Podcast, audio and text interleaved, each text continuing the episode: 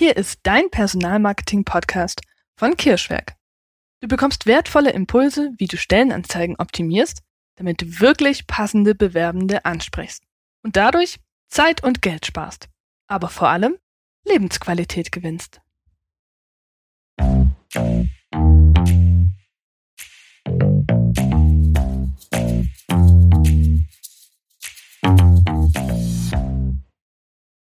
Auf diese Folge unseres Podcasts freue ich mich schon eine ganze Weile. Denn du erfährst heute Anglizismen in deutschsprachigen Stellenanzeigen, interessante englische Berufsbezeichnungen und Auswirkungen von englischen Berufsbezeichnungen. Und zwischendurch lasse ich dir ein bisschen Zeit zu raten. Sei gespannt. Starten wir mit Thema 1. Anglizismen in deutschsprachigen Stellenanzeigen. Anglizismen sind heute mehr denn je verbreitet und in beinahe allen Lebensbereichen vertreten, so auch in vielen Unternehmen und deren Stellenanzeigen. Neben den klassischen englischen Fachbegriffen hat sich auch die Verwendung von englischen Berufsbezeichnungen etabliert. Da haben wir den bekannten Manager, zum Beispiel Marketing Manager oder Head of Marketing oder sogar einen Director Sales oder einen Vice President Sales und zu guter Letzt die Chefetage vom CEO bis zum COO.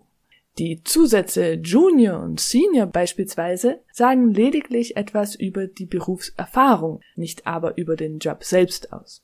Ein Junior ist also ein Berufseinsteiger und ein Senior besitzt meistens mehrjährige Berufserfahrung. Bezeichnungen wie Junior, Senior, Head of Marketing und Director können sowohl die Berufserfahrung als auch die Hierarchie im Unternehmen widerspiegeln. Doch bei all den unterschiedlichen Titeln ist es für Kandidaten oftmals schwierig, den Überblick zu behalten. Weitere Anglizismen befinden sich in den Stellenanzeigen selbst, so die Ergebnisse einer Masterarbeit an der Universität Heidelberg. Dazu zählen beispielsweise Office, Team Spirit, Events, Hands-on-Mentalität, Learning by Doing oder auch Company. In dieser Folge konzentrieren wir uns auf die Wirkung von englischen Berufsbezeichnungen auf deutschsprachige Kandidaten. Jetzt kommen wir zu dem Teil, der mir am meisten Spaß macht. Interessante englische Berufsbezeichnungen. Die Vielfalt an englischen Berufsbezeichnungen ist groß. Für beinahe jeden deutschen Beruf gibt es eine englische Bezeichnung. Mit Hilfe von englischen Bezeichnungen ist heute ja beinahe jeder ein Manager oder Engineer. Ich denke da nur an meinen eigenen Titel, Usability Engineer. Ich mache nichts anderes als intuitiv benutzbar, aber okay, nennen wir es Engineer, klingt viel besser. da hätten wir den bereits genannten Facility Manager, zu Deutsch Hausmeister oder Hausmeisterin natürlich. Weitere spannende Berufe im englischen Jargon nenne ich dir jetzt und ich nenne dir immer den englischen Titel und dann kannst du ja schauen, ob du selbst drauf kommst, was das wohl auf Deutsch heißen soll. Wir starten mit Environment Improvement Technician.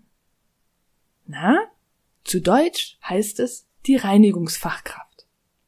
Gehen wir weiter mit dem Revenue Protection Officer. Klingt auch extrem gut.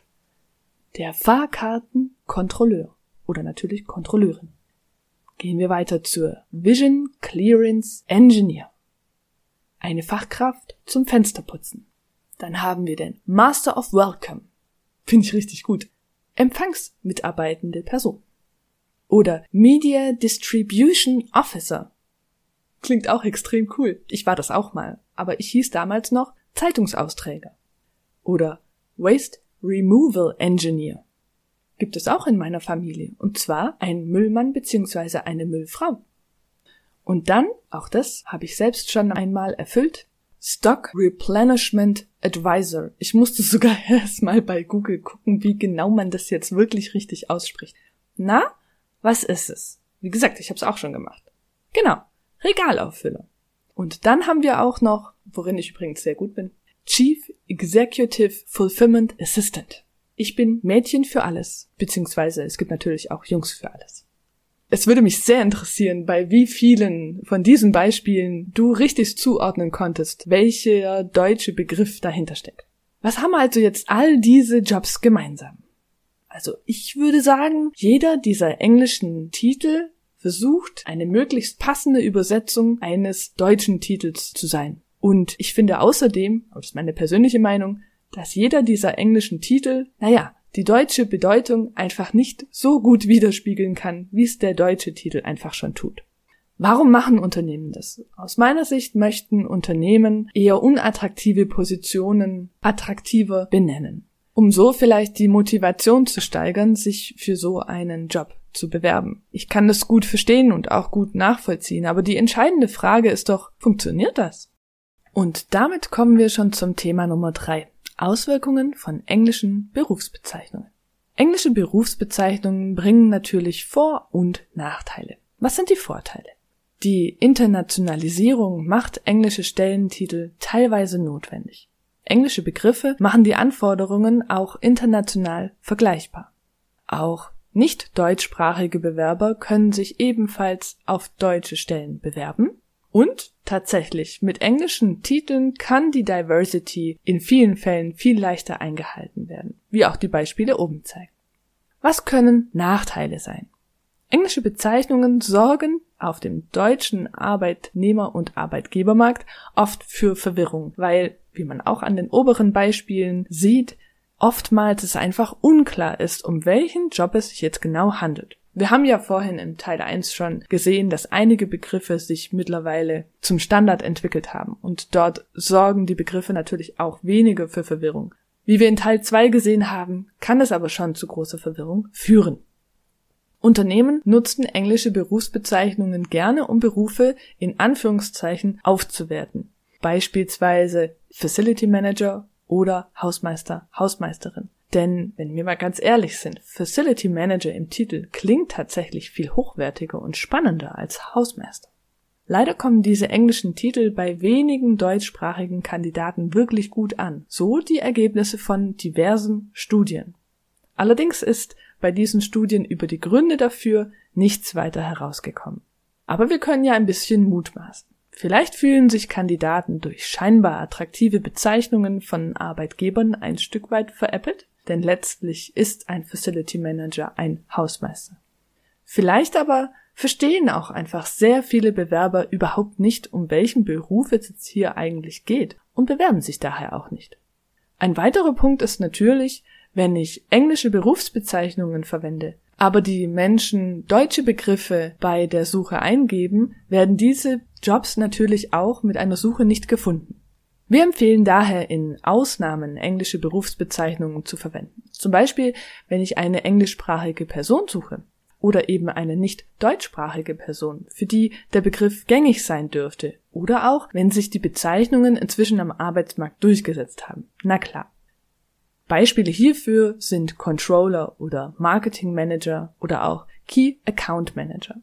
Die Erweiterungen der Berufsbezeichnungen wie Junior und Senior sind ebenfalls gängig und können durchaus verwendet werden. So wird direkt ersichtlich, welche Berufserfahrung für die Stelle vonnöten ist.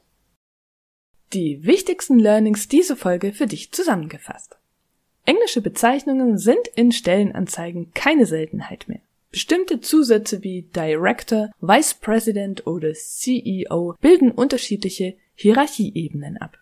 Junior und Senior sagen nur etwas über die Berufserfahrung aus und werden gerne verwendet. Englische Bezeichnungen wirken häufig skurril und bringen keinerlei Mehrwert für deutschsprachige Kandidaten mit sich. Deutschsprachige Kandidaten bevorzugen in der Regel deutsche Berufsbezeichnungen, denn diese geben sie für eine Suche auch ein.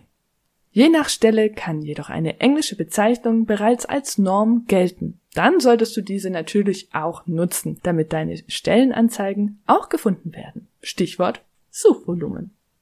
Mir hat diese Folge wahnsinnig viel Spaß gemacht und wie gesagt, ich bin sehr gespannt, wie viele der vorgestellten Beispiele du richtig erkannt hast. Schick mir gerne eine Mail an nina.kirsch.kirschwerk.com. Ich freue mich auf dein Feedback. Danke dir. Das war's auch schon wieder mit dieser Episode. Ich hoffe, du konntest was für dich mitnehmen. Ich freue mich, wenn du das nächste Mal reinhörst, wenn es wieder heißt, wertvolle Unternehmen finden wertvolle Mitarbeitende. Ganz liebe Grüße und bis zum nächsten Mal. Deine Nina vom Kirschwerk. Ups, da war ja noch was. Willst du mehr von uns erfahren? Dann folg uns sehr gerne auf Facebook, Instagram oder LinkedIn. Und natürlich freuen wir uns über jeden Abonnenten und jedes Like. Danke und sonnige Grüße.